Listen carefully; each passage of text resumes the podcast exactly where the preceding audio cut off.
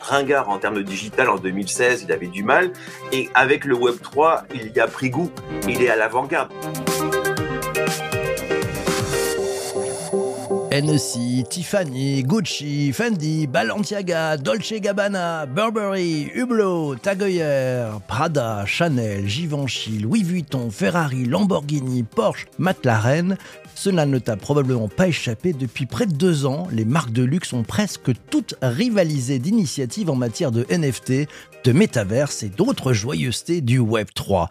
Parmi toutes ces initiatives, quelles sont celles qui ont vraiment rencontré le succès? Quelles sont celles qui ont fait moins bien que les autres Et quelles sont celles qui se sont plantées en beauté? Quels sont les tops et les flops en matière de Web3 Quand on parle des marques du luxe, quels enseignements ont tiré? Pour en savoir plus et bien comprendre, j'ai invité dans ce nouvel épisode du podcast Le Web3 Café, Eric Brionne, directeur général du Journal du Luxe et auteur de Luxe et Digital, les nouveaux territoires du luxe, sortis chez Duno. Bonjour Eric Bonjour PPC, bonjour la communauté, je suis prêt à défourailler. Donc. Il est prêt à défourailler de bon matin, ça commence très fort. On va commencer par des succès et j'aimerais connaître ton top 3 des succès.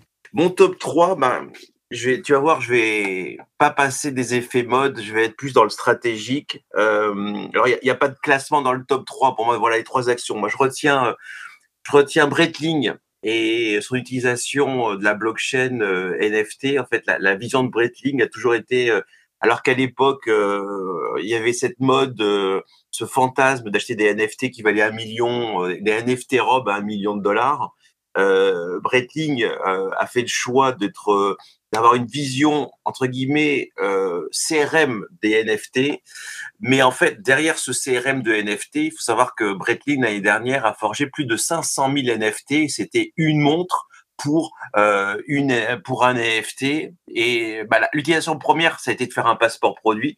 Mais en fait l'utilisation stratégique la vraie c'était de lancer euh, une plateforme de seconde main. Parce qu'à seconde main échappait complètement à Breitling comme la majorité des acteurs horlogers. Donc on voit le la dimension business.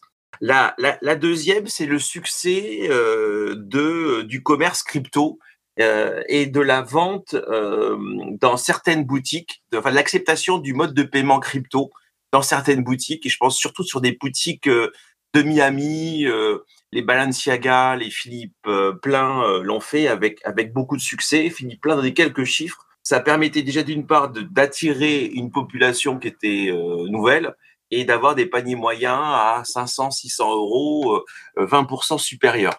Donc euh, vraiment le, commerce crypto, ça a extrêmement bien marché. Alors en plus c'est amusant parce que ce commerce a été lancé euh, finalement au moment où la crise était pratiquement le plus forte. Donc du coup il y a eu une envie de liquidité de le transformer en objet réel. Donc à la fois ciblage et opportunisme du luxe.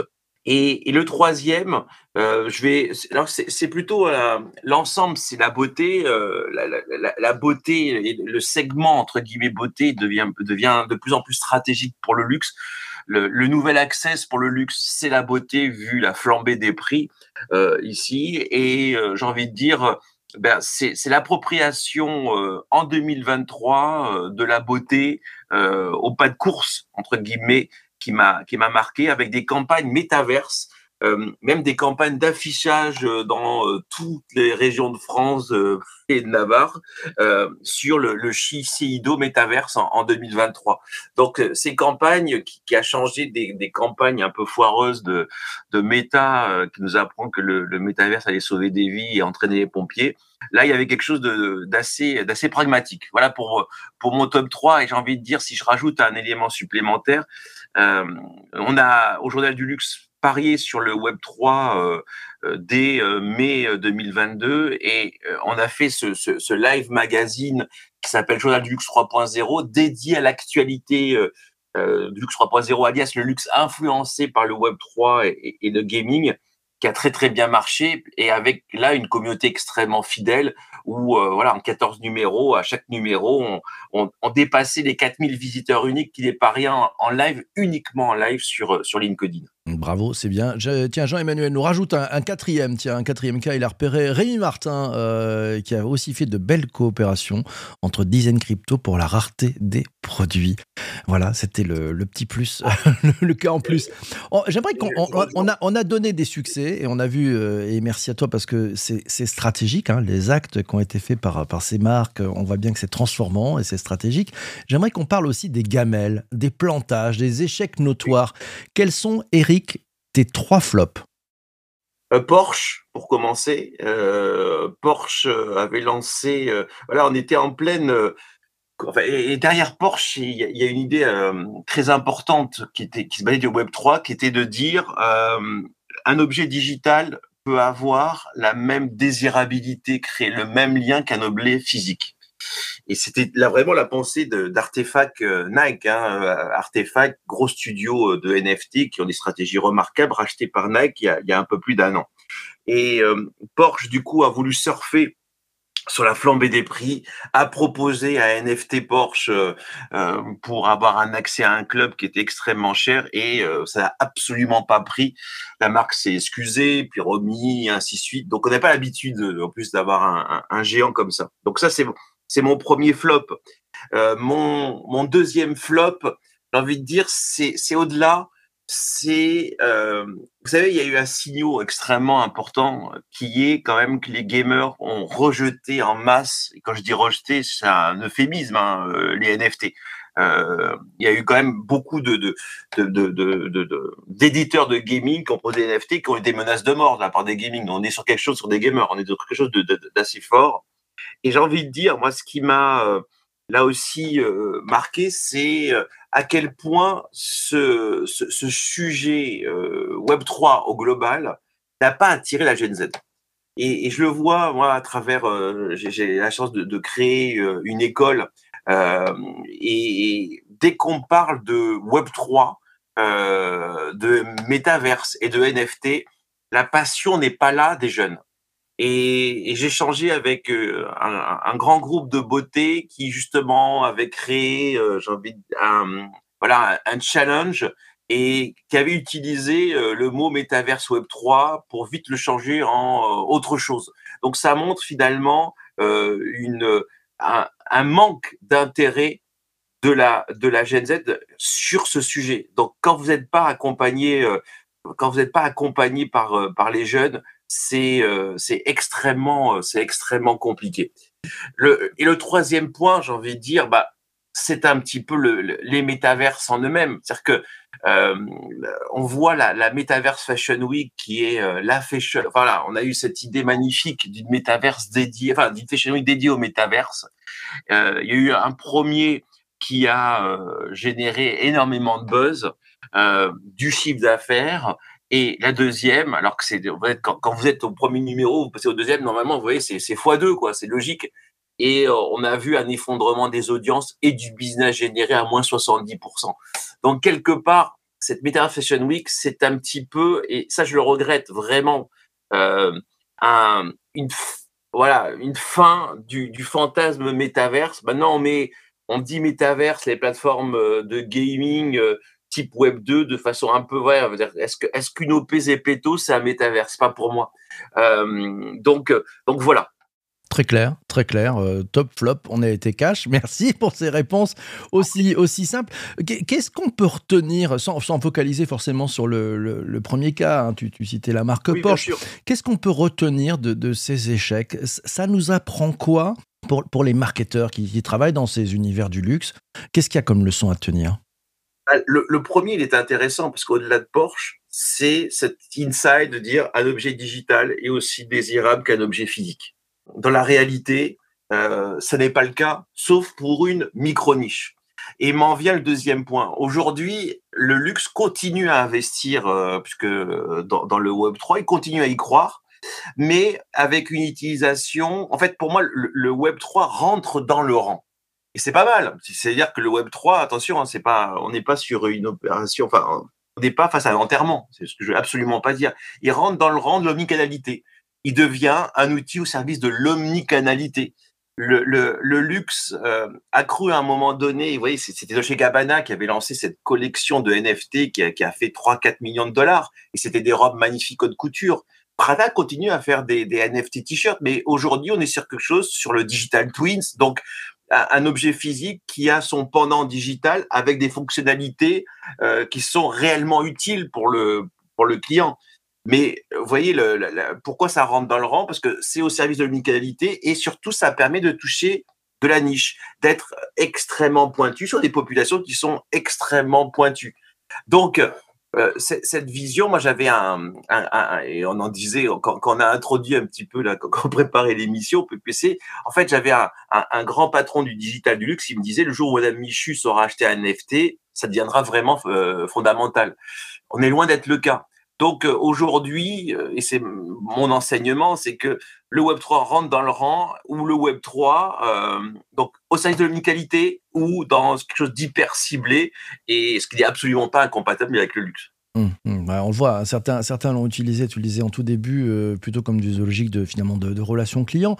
Euh, pour, une grande, une, grande et de RP, parce que y a, enfin, le, retour sur investissement immédiat au-delà de l'argent, c'est une couverture médiatique aussi très importante qui a eu, qui a eu lieu pour ces marques. Hein. bien sûr, bien sûr. Mais, l'enseignement, et, on va faire la connectique, je pense, avec l'IA, qui, du coup, l'IA rentre dans le Web 3 maintenant.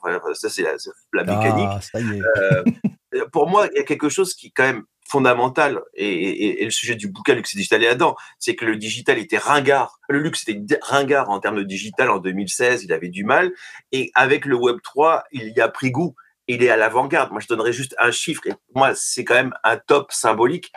Euh, étude Bain euh, euh, réalisée par pour le comité Colbert. Donc le comité Colbert, c'est les c'est toutes les marques de luxe petites et grandes. 51% ont avaient l'année dernière un projet NFT qui allait sortir ou qui était sorti. 50% avaient un projet métaverse. C'est absolument gigantesque. Ça montre. Aujourd'hui, il y, y, a eu un leadership du luxe et la beauté sur le Web 3. Et ce qui est extrêmement intéressant, c'est que bah, ça a donné le goût à un digital extrêmement pointu, avant-gardiste. Et euh, je voyais la, euh, la, CEO de, Chanel qui, dans, son, dans, son, dans sa roadmap, disait oui, le Chanel doit être à l'avant-garde digitale, doit être connecté euh, à, ces questions de, de Web3 et euh, d'IA. Et, et aujourd'hui, bah, après le Web3, bah, le luxe euh, s'approprie la question de l'IA euh, moi, le 6 juillet, je fais un grand webinaire sur luxe et IA et LVMH va parler, Chanel va parler. Et c'est, c'est assez euh, incroyable. Moi, ça me surprend même que c'est, des grands groupes du luxe. On va voir Vivatech, hein, l'IA va être un gros thème. Euh, le luxe s'approprie complètement l'IA, n'en a pas peur, à la différence de nombreux secteurs. Et, et il, met l'IA pas que dans la relation client, il, il met de l'IA dans la création. Et ça, ça m'étonnait. Ah, c'est ça, c'est très étonnant. Tiens, je prends une, une question. Euh, Jean-Emmanuel te dit bah, la valeur physique du produit euh, perdure face à son artefact virtuel. Est-ce que finalement, euh, c'est, pas la reconnaissance de la, qualité des marques de luxe sur leur image? Totalement. Oui, oui, enfin, et, la qualité est intrinsèquement liée à ça. en, ce moment, on est sur quelque chose qui est entre guillemets une communication un peu plus protestante du luxe. Euh, Aujourd'hui, c'est la grande mode du, du quiet luxury, donc euh, le luxe anti bling bling, focusé sur euh, la qualité, les origines, la légende, incarné par la série, le succès de la série Succession. Et, quelque part, est-ce que c'est corroboré? Je vous dis, pour moi le, le point de base, c'est et même je l'ai dit chez toi, hein, c'est cette croyance potentielle qu'un objet digital pouvait être aussi désirable qu'un objet physique. Euh, qu'un digital twin, bah, le twin digital était aussi important que l'objet physique. C'est absolument pas le cas aujourd'hui. Néanmoins, c'est le quand même le constat que j'ai fait en, en 2022 n'est pas caduque, loin s'en faut. Moi, je pense que cette question Web 3, c'est vraiment la génération alpha. C'est les préados. Eux, ils sont dedans. Mais aujourd'hui, ils ne sont pas euh, forcément, et, et Dieu merci, j'ai envie de dire, la cible numéro un des marques. Donc, le Web 3 c'est génial, mais euh, j'espère que le Web 3 a 5 ans d'avance, mais sur des sur plein de sujets comme le métaverse, c'est le cas, même les NFT. Mais le problème dans un business aujourd'hui qui est entre guillemets dans un contexte de crise, on n'a pas 5 ans. Je, reviens sans faire de fixette hein, sur le cadre de, Porsche parce que je le trouve intéressant. Euh, ils, ils, ont sorti, je crois, 7500 NFT. Ils en ont vendu un peu plus de 1800, 1900 euh, en deux jours. 25% d'une offre euh, qui, peine à, trouver ses preneurs. Pour une marque de luxe, ça, renvoie quoi? Ils, ont raté leur truc, ils sont moins désirables. Qu'est-ce qui se passe? C'est pas bon, c'est pas bon parce que alors c'est ça qui est très intéressant sur et c'était le constat posé par Breitling dans le chapitre. Euh, Monsieur Carrero qui est Chief Digital Officer, il disait euh, voilà c'est vrai que c'était extrêmement tentant il y a un an de sortir des NFT qui avaient leur propre valeur. On se rappelle Gucci qui avait euh, sorti un NFT sur un sac et le NFT sac coûtait plus cher que le NFT physique. Euh, donc c'était très tentant forcément. Surtout que le luxe, euh, vous voyez, euh, ça c'est un de mes posts sur, sur LinkedIn, il est sous le soleil de la finance. Et tu connais très bien le monde de la finance. Quand on est habitué à une croissance à deux chiffres, si tu fais une croissance à un chiffre, c'est la catastrophe. Et, c'est vrai que c'est tentant avec ces NFT à cette époque-là de, rajouter de la croissance à la croissance. Mais euh, ce que disait Breitling, disait, mais si à un moment donné vous sortez euh, un NFT qui a sa propre valeur liée à un produit physique, et si ce NFT, la valeur s'écroule, il y aura forcément un impact sur le produit physique. Donc ils ont séparé les deux et il a vu on a NFT comme quelque chose d'utilitaire. Et c'est un peu le triomphe de la pensée d'Ariani hein, en France, qui est qui à l'époque voyait euh, des NFT un peu bling bling comme ça, euh, disaient non, non, ça doit servir à quelque chose d'utile. Donc finalement, c'est, on revient sur la base du marketing, l'usage, l'usage, l'usage usage, simplicité, tu le disais, hein, avec l'IA. Je pense que ce qu'a réussi l'intelligence artificielle, peut-être que nous la connaissons ah depuis euh, quelques mois, c'est la simplicité, c'est la, démocratisation, le fait que tout un chacun peut y aller.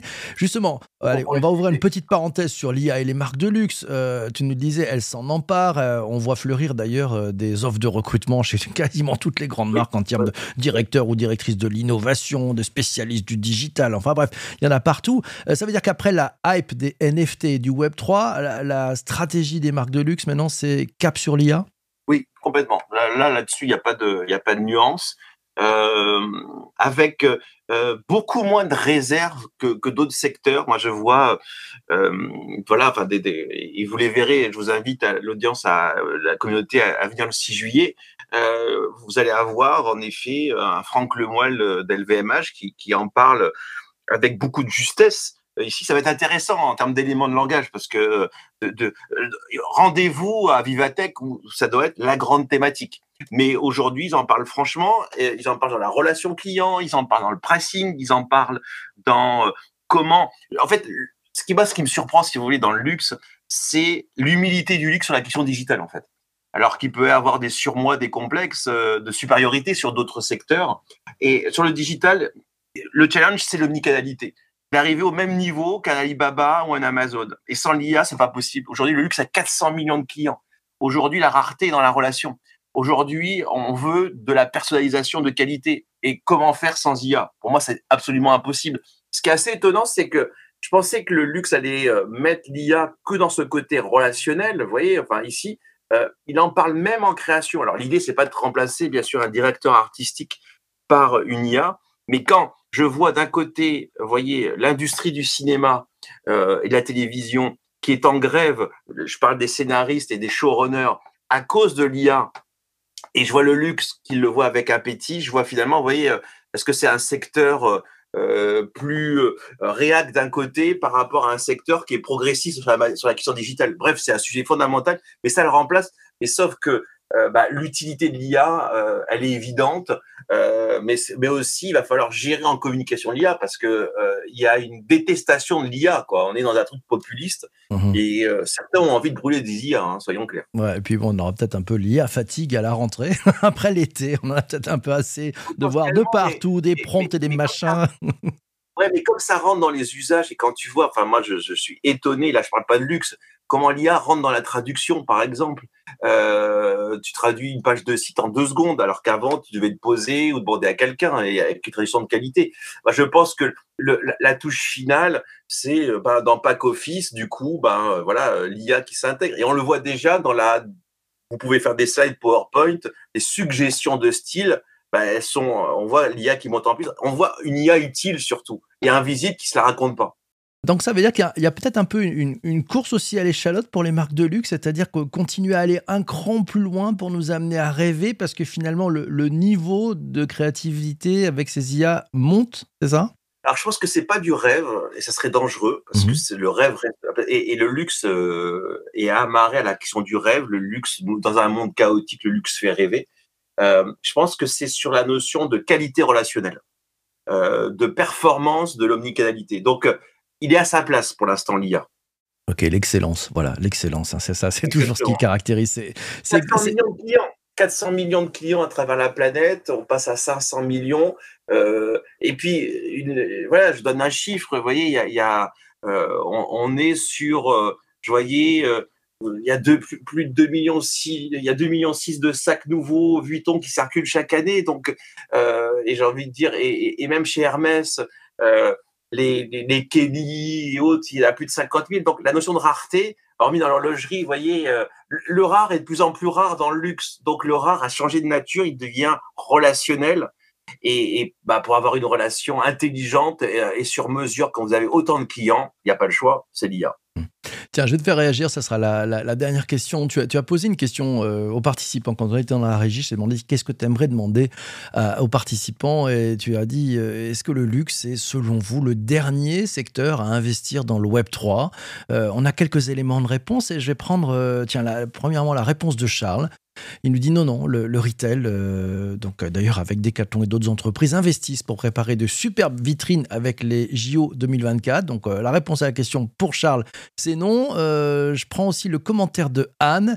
Elle dit non, quand de vrais cas d'usage émergeront, les NFT se développeront. Ce n'est que le début, car il y a du potentiel, certification, communauté, ticketing. Eric, comment tu réagis à cette assez de réactions. C'est intéressant les JO où justement LVMH euh, est en compétition pour devenir sponsor. Donc c'est assez intéressant. Mm. Non mais le, le, retail, le retail euh, est là, bien sûr. Euh, moi ce que je remarque c'est j'étais un observateur particulier parce que j'avais une émission, je dis à l'imparfait tous les mois. Donc mais à chaque partie, on commençait par une partie pure JT, on avait au minimum une vingtaine de cas. Donc il y avait un rythme échevelé. Et le rythme reste, même s'il est en baisse. Aujourd'hui, euh, rares sont les secteurs. Vous voyez, c'est des épiphénomènes. Là, il y a un flux permanent. Néanmoins, euh, j'arrête. Euh, bah, le dernier numéro, on l'a fait au direct du Festival de Cannes. On a vu à quel point le Web 3 et l'entertainment, c'était pas un mariage d'amour. Vous voyez euh, ici. Pourquoi j'arrête? Pas à cause de l'audience, par une logique aussi d'essoufflement et puis la volonté de parler un peu d'autre chose. Parce que souvent, quand on parle de Web 3, le Web 3 ne voit que le Web 3 et, reste dans son territoire. Or, un Web 3 qui, qui un Web 3 résilient, c'est un Web 3 qui s'inscrit dans l'omnicanalité. Donc Web 3 Inside. voilà, le Web 3 Inside dans tout. On remonte en stratégie aussi, si j'ai bien compris. Un grand merci, Exactement. Eric, d'être passé dans cet épisode. Grand merci, grand plaisir toujours de te retrouver. Merci aussi à toi d'avoir participé à ce direct. Euh, c'est tous les matins, 7h20, en direct sur LinkedIn et sur twitch.tv slash bonjour PPC. Merci à toi d'avoir écouté cet épisode du podcast jusqu'ici sur ta principale plateforme de balado. Ça fait du bien à l'algo, ça fait du bien au podcast. Voilà, il y a un petit bouton si tu veux partager euh, auprès de, de, tes personnes que tu apprécies, voilà, pour leur faire découvrir cette interview. Et puis, euh, n'hésite pas, bien sûr, si ce n'est pas fait, à On se retrouve très très vite pour un prochain épisode. D'ici là, porte-toi bien et surtout, surtout, surtout, fais-toi plaisir. À ciao, ciao, ciao.